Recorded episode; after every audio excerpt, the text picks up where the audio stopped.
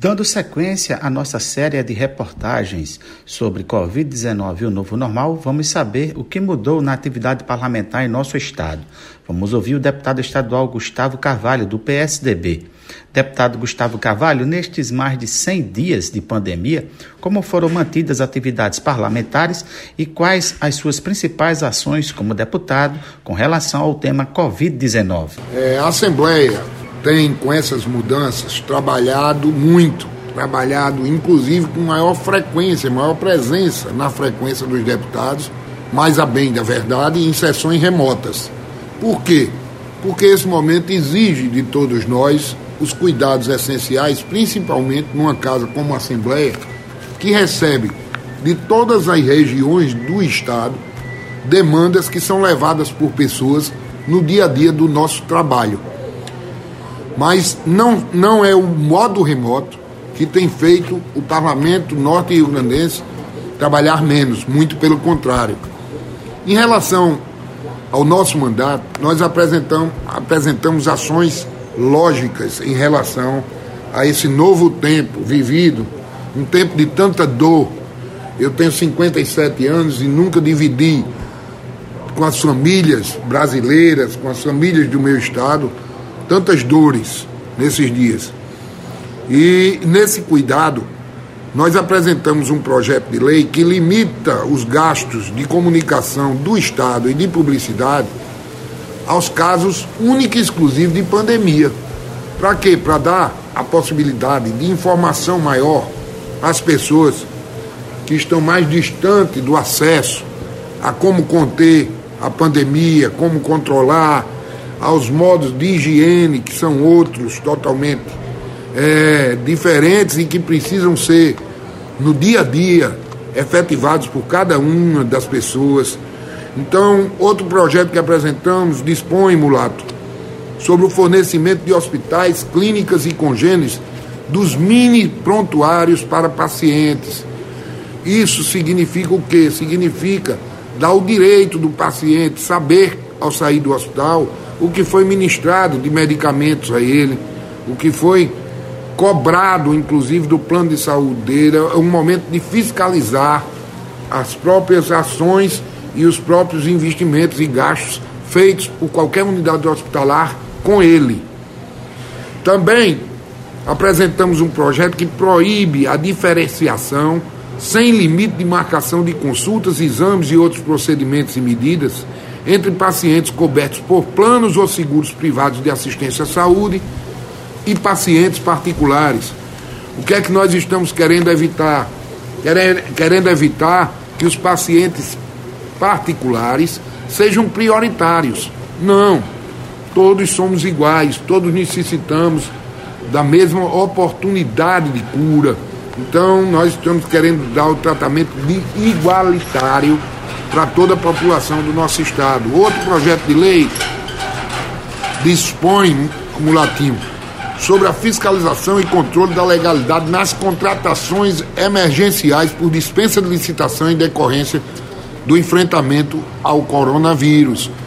Isso aqui nós já temos exemplos práticos aí dessa empresa que vendeu respiradores ao consórcio Nordeste, 5 milhões ao estado do Rio Grande do Norte e nós estamos aí com a apuração em andamento, certo? E os respiradores não foram entregues. É nesse sentido que esse projeto de lei chegou a ser a ser encaminhado pelo nosso mandato. Outro torna obrigatória a disponibilização no portal da transparência do governo do estado de boletins eletrônicos semanais informando o valor, a utilização discriminada e o saldo de recursos recebidos pelo governo federal para o combate do coronavírus por estranheza muito grande nossa, o governo do estado tirou do portal da transparência todos os repasses feitos pelo governo federal para o combate ao coronavírus. Não é estranho, Alexandre Mulatinho? Vocês que me escutam agora nesse momento, não acham estranho, num momento como esse, de transparência, de clareza, o governo exatamente retirar do portal da transparência essas informações? Eu deixo essa interrogação aqui para todos vocês. Um outro projeto de lei que apresentamos dispõe sobre o recebimento de cartão de crédito e débito pelos órgãos e entidades da administração pública direta e indireta.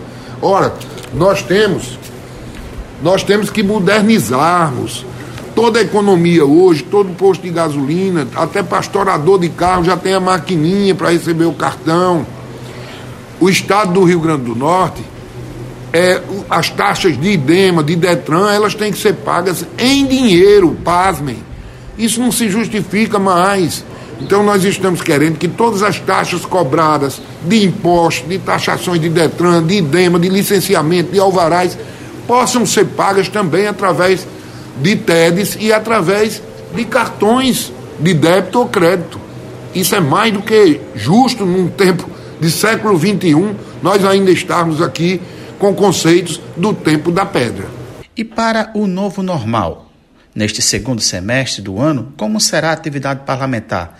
Que práticas legislativas serão incorporadas às rotinas implementadas com a pandemia e qual será o seu foco de atuação? Eu sempre fui um deputado municipalista. O nosso mandato tem essa bandeira como defesa maior dele. É evidente que no ano eleitoral, o segundo semestre vai se comportar com a eleição de 2020 e a reeleição de alguns prefeitos que estão no cargo desde 2016. E nós, políticos ligados aos municípios, vamos ter nesse segundo semestre, sem dúvida, uma pauta totalmente voltada para esse processo eleitoral.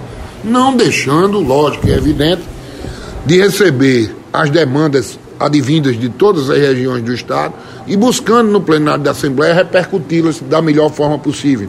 Não deixando de fiscalizar de ser vigilante nesse tempo novo de fiscalização, de transparência, de evidenciar alguns casos, algumas questões é, governamentais na esfera do executivo. Eu acho que é muito importante nesse momento pós-Covid é, que algumas, alguns modos que foram criados remotamente para superar o presencial, eles não vão ser não vão ser deixados de lado.